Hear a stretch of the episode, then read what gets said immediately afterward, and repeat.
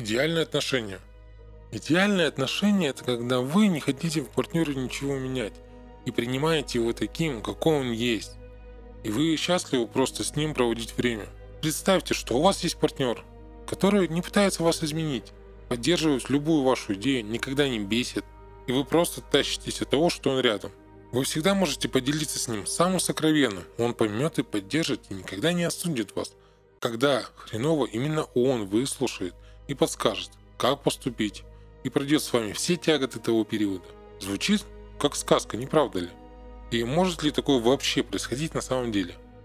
Это возможно и даже очень просто.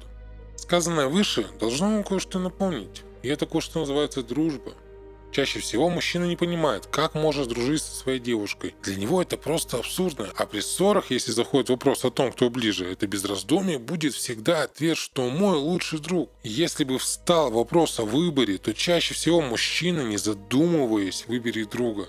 При условии, если мужчина не тряпка и имеет слово. Более того, если мужчина изменял и в итоге девушка узнала об этом – он совершенно не понимает, по какой причине она устроила истерику и вообще обиделась. Для него это сродни дискомфорту, и он не испытывает никаких чувств по этому событию, кроме как поскорее бы это закончилось.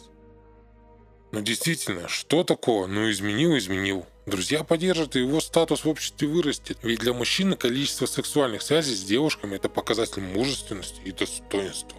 Именно поэтому девушки не воспринимаются по сути как люди, а лишь как средство достижения цели. Но все изменится, если начать дружить с девушкой. Тут в логику вступает закон мужской дружбы. А еще лучше, если девушка станет лучшим другом.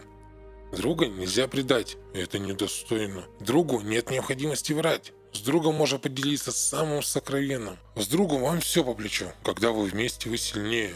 В лучшем друге вы не хотите ничего менять, он и так охуенен. А если друг накосячил, ему это можно сказать в лицо, и это не превратится в скандал. С другом можно гулять до утра, и никто не будет звонить вам каждые пять минут, блядь. В общем, одни сплошные плюсы. С энергетической же точки зрения, у обычных пар, мужчина и женщина, связи идут обычно односторонние, по низам, кроме свасхисхана. У мужчин по свасхисхане это желание ебать, по манипуре это желание владеть. У женщин постфасхисхания это желание получать. По анахате это придуманное чувство любви и там всякие замки в облаках.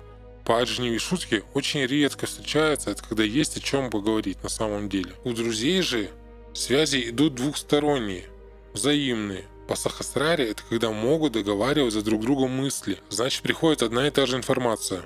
По аджни думают в одном ключе, и таким образом друзья на одной волне. По вишутхе легкое общение.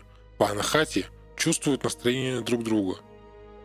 По манипуре это такая связь, когда кто-то без разговоров принимает в ком-то лидера. Ее мы не берем в расчет. Более подробно про чакры вы можете прочитать у меня на канале. Ссылка будет в описании. А теперь представьте, насколько будут сильнее ваши отношения, если у вас будут все верха, как у друзей, и тем самым низы тоже станут взаимными.